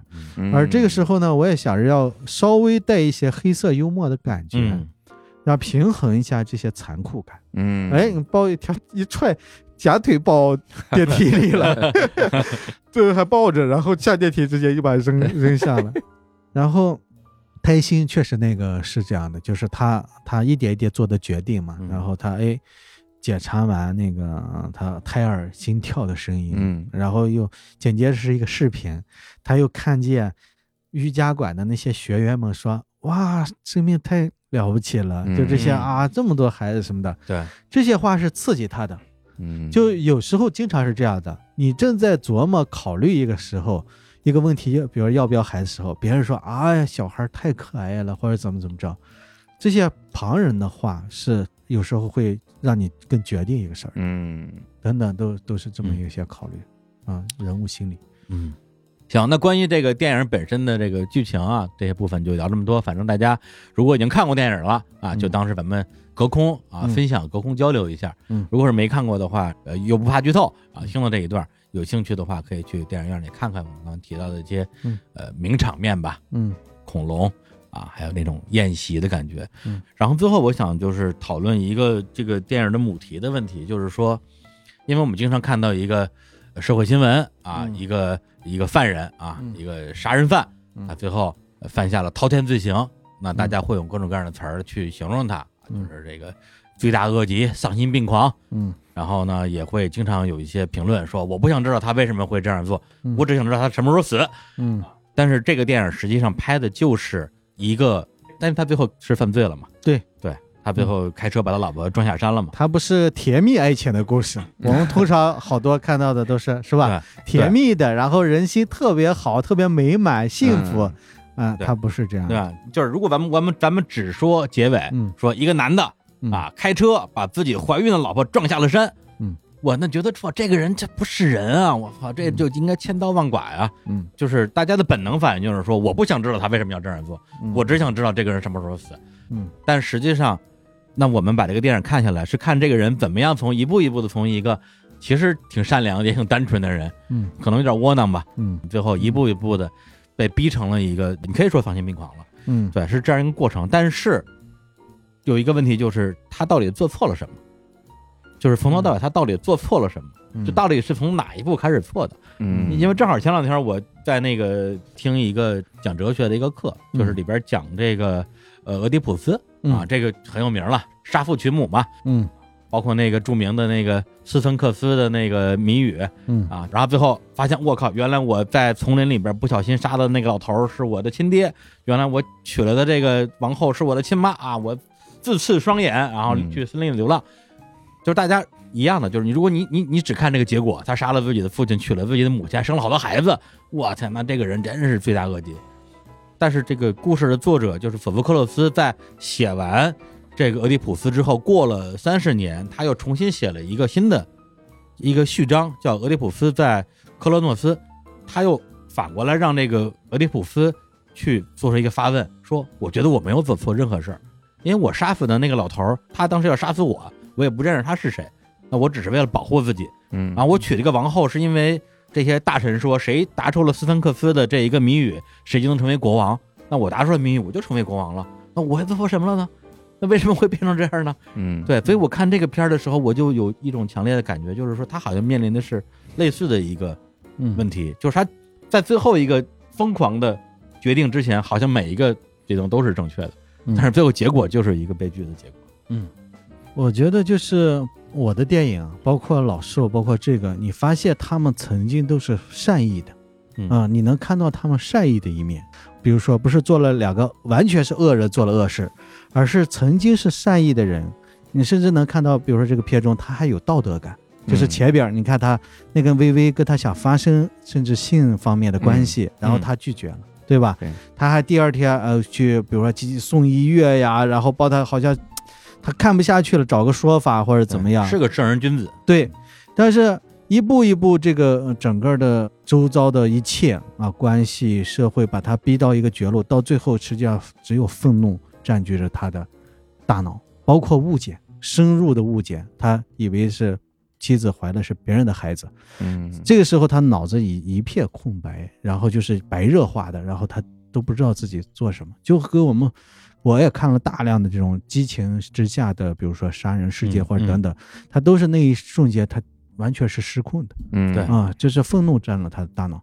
对，同时我前段时间我有个好朋友是研究佛教的，嗯，他研究了好多年了，然后他看了这个电影，他说：“哎呀，其实你这个讲了，就是我们佛教里边的叫应该是三法界还是什么，就是贪嗔痴。”嗯，我说你讲一下，他说你这个讲贪贪欲。这些人都犯了贪欲，嗯，然后嗔就是嗔怒、愤怒，嗯，这些人都充满了愤怒，然后痴就是愚痴麻木，嗯，这里边所有的人，嗯，都是在这个之下，就是贪嗔痴，就是人们在这里边就是迷失，或者是某种程度上没有这些戒律，所以才会有一个恶行，嗯，这个很重要。其实我当时出发的时候不是说，哎呀要贪嗔痴角度，但是实际上就像宗教似的，各个宗教不同角度观察的事儿是一样的。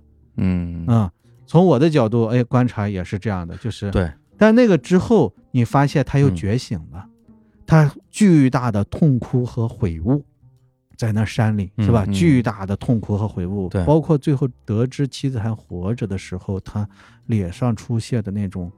笑意带有一种欣慰的感觉，然后放下了什么？好像妻子最起码生命的是活着的，嗯，这是有希望的，嗯，这个不是说是他们爱情情感的希望，而是对于生命的一个哎最重要的人没死，这就是希望，嗯，这个很重要。等于实际上这个人物肯定人的一生很长，对于他们两个人这两三天是他们这辈子可能最重要的事儿，嗯，难以逾越的事儿，嗯，但是这对于杨华这个人物来讲，他肯定。受到了巨大的实际上成长，他可能这事儿完了之后，什么钱不钱的，什么生意什么都不重要了，嗯，踏踏实实哪怕过日子就最好了，嗯，就是他悟透人生的真相，甚至在那一瞬间，整个那个痛苦的时候，他知道什么是重要的，什么是不重要的，嗯，对，我觉得就是很多的这个咱们说宗教或者哲学的东西，确实有很多相通性。就刚比如说您说这个贪嗔痴嘛，嗯，贪其实就是求不得嘛。嗯，就是你想要一个东西，东西它它不属于你，对，甚至说它本来就不应该属于你。哎，但是你比如说我要买一辆玛莎拉蒂，我可能这辈子我也买不起，但是我就天天想这个事儿，我就过不去了。买不起苹果手机，贷款对。贷裸贷买苹果手机，我然后然后我我裸贷还没人愿意要，嗯，对，那我可能就就生气。对，这个就是 嗔，你是因为这个嗔，这就是嗔，就是怨憎会，不适合做生意，然后对拼了脑袋，然后去做生意，非要挣钱。嗔的意思就是说，这个世界跟你想象的不一样，嗯，你就要生气，你堵车也要生气，对，愤怒无处不在，对你出门踩踩狗屎，你也要生气，嗯，因为世界本身就不是为了满足你而存在的，但是你觉得我今天出门就应该顺利，就不应该遇到倒霉的事儿，遇到了我就嗔了嘛，吃就是刚才您说的，吃就是傻，嗯。我就不知道自己贪，也不知道自己嗔。哎，说到刚才那个愤怒那个事儿，就我片中不是黄轩和杨子姗吵完架之后到了街上了吗？嗯，跟别人打了一架，是吧？在车，这个是我一个哥们儿就在北京姚家园路上 发生的一模一样的事儿，是吧？一个红绿灯堵住了，他那天好像他旁边是他老婆，可能心里不知道有什么事儿吧，烦心事儿，后边就一直按喇叭，嗯。他一看这红绿灯还怎么按喇叭，他就竖中指骂那个，嗯，正好他旁边车走了，那个车就上来了，嗯，然后两个人下去踢里踏啷打一个架，然后绿灯亮了，然后各上车走人，高效打架，一分钟打了一个，第二天鼻青脸肿的，我说哥们你咋了这？说昨天红绿灯跟人打了一架在车里，然后两个老婆下去拉拉上来，争分夺秒打一架，争红绿灯打一架。遥遥涌入那个七彩什么商场那个旁边，他那个就是典型的一个嗔嘛。对，就是前面那个人不走，绿灯你不走，为什么？你说操你丫傻逼吧？你会开车吗？对，说不定前面有一个行人，对对对，闯红灯，对，我不能撞他吧？或者就是他脑子里有个事儿，可能真的就晚起了一步，然后两个就都是愤怒的，就那个愤怒激起这个的愤怒，可能这个也是压抑的，那个也是压抑，就是。嗯，就是这个嗔怒无处不在，所以就刚才就把我提的的那个俄狄浦斯，他那里边其实也给了一个答案，就是这个俄狄浦斯到底做错了什么？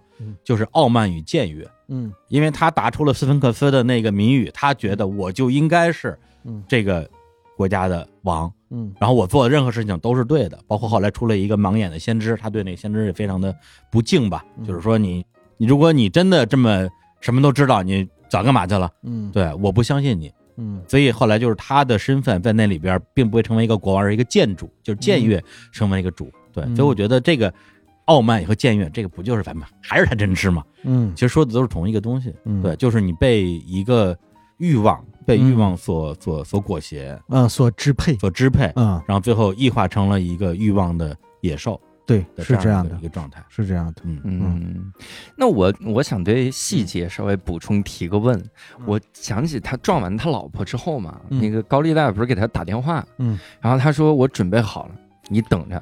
那一刹那，他应该是想去撞死他们吧，杀了他们之类的。嗯，就是实际上就是人在绝望之下都这样了，你还打着那个，就是他会说些反话。实际上他也什么也不顾及，是他们害怕了也。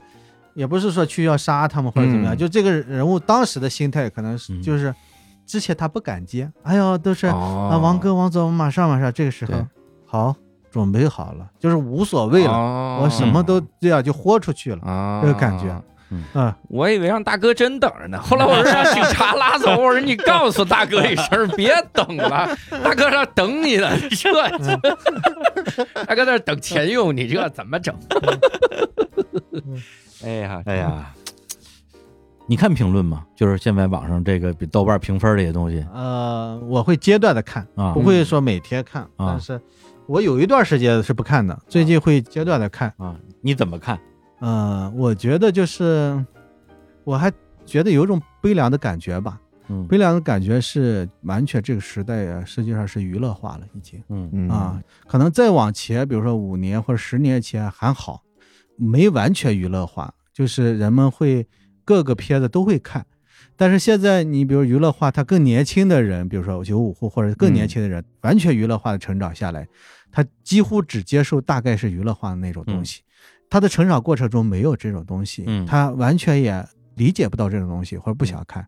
但另外一种有一些经历，你看我们的数据显示，整个的比如说，看的最多的或者是。好评最多的是三十到四十五岁的，嗯，他跟大多数现在主体观众，现在电影院实际上主流观众是十八到二十六七岁啊，三十岁的主流观众，大的数据是这样，刺痛。但是我们这个的数据 实际上是你得有一些生活经历。我们都是小数据里边的人。啊，就是是属于我们这个片子的数据。我们这个片子看的最多的是一二线城市，是三十到四十五岁之间的，而且他们的好评最好。就是这个电影得有一些经历，有一些生活经历、情感经历。一二线城市包括整体的教育啊等等都会更好，他所以更更宽泛一点。嗯，他也看过类似的东西，就是他知道这是什么东西，对世界有些了解。他不会指着电屏骂这个不合理，这个不可能。他不会以商业片，这不是商业片，别人就是以商业片的标准来看你这，说你节奏慢，说你这这故事不是十分钟讲完，故事不好看。对，就是他不知道这是商业片还是艺术片，他不知道。嗯。所以我觉得就是那些人也在，但是每个人都在发声，但是你如果去这么怪罪某一个人的话，又不符合这个时代就是这样了。对，因为你如果你因为这个东西去去怪罪观众，或者是你生气，这个东西是什么呀？这就是嗔啊！对对对，实际上是这样，你只能自己去调整，对，自己你说你下一部片子调整成某一种，比如说可以更大众化一点，但是也有一点。道理可讲或者怎么样是这种的，而不是说哎呀讲你的想法，就是你的思想性和观赏性可能都是一个平衡，或者是比重都差不多，那就是有问题。因为你不是说在比如说艺术院线放，你是在大众院线放。对，那大众院线，我昨天第一次上抖音那个直播，哎，你也短视频了，就是直播为了宣传这个电影嘛。嗯，第一次直播，直播了两个来小时。嗯，就连到别人的房间嘛，哇，然后又连到连麦啊，你连到谁的房间？连到就是你也不知道是谁，就是盲连啊，连了不到十个人吧，啊，只有一个人听过这个电影啊，然后那个是个教古筝的，呃，是说古筝的，好像是弹古筝的啊，剩下的人啊，还有一个是偶尔去看电影，其他的四五年没去电影院哦，啊，还有一个从来没去过电影院。嗯，然后有两个人说，啊，我们不看电视，他觉得电影和电视是一码事儿。啊。啊，这就是最普通的人的那个状态。就电影离那些多遥远，你如果说这个时候你的观众进去，那他根本就说这是嗯什么样的，他只能你。娱乐化的那个对周导，那你是就是你在直播间，然后有人要跟你连，我主动连 PK 别人的那个什么 PK 别人，那那些博主人家忙着做抖音直播呢，哪有时间去 看电影？没有，他们有的就是几个人啊，并不是都很火的，因为多少人我也是就刷一刷，随便连一个啊。我那个房间七八十人，他们可能才十几个人，是不是？还 挺有意思的，我觉得这是一个很很有趣的一个。我先觉得，哎呀，我想先。看了解我电影不？嗯，了解了解。我说也不管我电影了，我想就是看这些人是什么状态，我觉得特别有意思。就是我一下穿越，了解他们的生活。对，有一个东北大哥在大街上，你说就是他东北那种大哥的形象，你干啥啊？你四十四十几个人，你还跟我连？你啥导演呀？啥导演？别吹了，导演在这儿干啥呀？四你四十来人，你还导演呢？说我房间四十来人，说我的房间人数比你多多了，你还来这儿给我蹭流量？大哥说说挺好啊，对，大哥挺实在，然后特别不搭理，说行了行了，你你被挂了，撂了啊，撂了啊，要撸串去了，对，就是。真挺有意思啊，对，因为我们平时生活中我们能接触的人其实是比较固化的，对你让我想象一个我周围的人四五年没去过电影院，我好像都找不出来，我对你找不到这样的人，但实际上有很多人都在，对对，然后有的就说他们就白天上班。晚上上抖音啊，没有其他的，从不去看电影院，就是五六年，嗯。嗯，这就是普通人。你所有你你说如如果还有今年是又疫情了，那更不去看了。啊。嗯，大家觉得哎呀有点危险，还贵还麻烦，网上刷一刷随便看个片儿，好像也能满足一种需求似的。对，我就连着看，我看一晚上，我看了这么多个人，你那电影就讲一个故事，我这一晚上看多少个故事？哎，所以就是选择嘛，选择就是选择。有的人就去，呃，觉得电影对，嗯，更重要啊，就是很重要，是他生活方式的一部分。对，选择短视频啊，选择抖音，选择快手，选择电影院，选择美剧、日剧、韩剧、国产偶像剧，对，或者是所谓的商业大片儿啊，这个文艺片儿、艺术片儿。嗯，其实你这个片儿，我去之前，可能我自己心里也有一些预设，说这是个什么片儿啊？嗯，是个是个文艺片儿。嗯，然后看了一会儿，说，哎，这个也不太文艺，应该是个艺术片吧？后来再往下看。这他妈什么艺术片？这不就是个故事片吗？对，所以后来我发现，什么其实文艺片、艺术片这种归类本身就是一个挺扯淡的东西。嗯，对，对，它本质就是一个故事片儿。对，你说黑泽明时期的啊，谁说它是文艺片还是商业片？嗯，对吧？因为它是制片厂体系，它有投资，嗯，面对是观众进影院，它有回收，首先，但是它呢，如果是一点深度都没有，他自己也不愿意，他还又。你看他的摄影、剪辑是吧？美术这些都很讲究，表演，但是他又有深度，又有艺术的深度。嗯，实际上经典电影应该是这样的。对，但是现在呢，就是有的商业片就完全没有啊，就是爆米花，就纯纯商业。对，也有一些就是作者类的电影，就是就是慢，没有剧情，嗯，然后镜头也特别长，然后人们打瞌睡这样的。嗯，我自己喜欢的就是实际上观赏性、故事性强一点，同时又有思想性。对，然后最后就是关于这部电影，说实话，我自己有一个 感受啊，因为咱们今天聊了很多真实嘛，我最后也表达一个真实的感受，嗯，太沉重了。我想问的问题就是说，您为什么还在坚持拍这个现实主义题材的电影？嗯，啊，这两部确实是这样，就是我，尤其在这两部的创作状态上，让我做其他的，我完全没有没有那个兴趣。对我来讲，把我那些感受，对生命的那种感受，过去的呃生活中、生命中的很多各种各样的事啊，人的那种变化，人和人之间的那种伤害啊，我就本能的必须要这样做。我觉得才这是做电影的意义。对我来讲，如果不做这样的，我觉得你都没有兴趣做下去，你都找不到意义。就像你每天上班，你觉得这个是没意思。嗯，对我来讲，如果这两步的时候，这个心态不做这个，做其他的，我完全，我完全提不起来兴趣。就有商业片找你，你不拍吗？老寿完了之后，不是金马获奖了吗？马上有很多的商业项目找到我，特别是有一两个，有一个还是投资规模也挺大，五六千万，然后盘子码的很成熟了。嗯。然后，但是我觉得那个项目我并不喜欢。别说我，我觉得大多数不错的导演，嗯，他都会接受他自己特别感兴趣的主题或者题材。他不是说你找来一个商业项目大投资或者怎么样我就拍吧。嗯啊，如果说这个项目特别好，我也很喜欢，那可以，我觉得聊一下或者怎么样。那那会儿我还经济状况还不是特别好，就是因为我一段时间内都做。比如说老寿啊，老寿也没有什么低成本的这样的，按理说我我我应该马上做一些商业性的东西什么的，但是我觉得那段时间我的创作状态特别好，嗯。我每天都沉浸在这里边，疯狂的这种创作。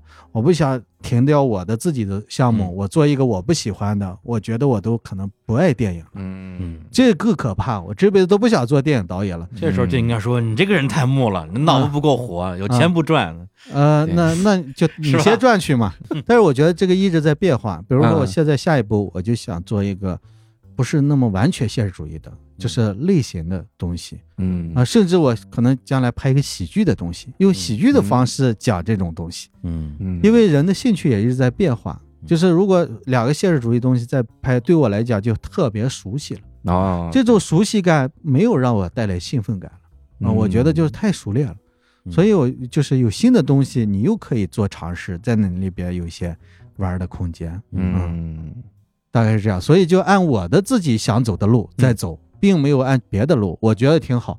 那些经历变成我非常重要的养分，那我自己的力量某种程度上更强了。嗯嗯，就是我什么事儿我都能扛下去了，我不觉得有什么困难啊。因为你觉得一步一步你都走过来，你全能扛下来，这个挺重要的。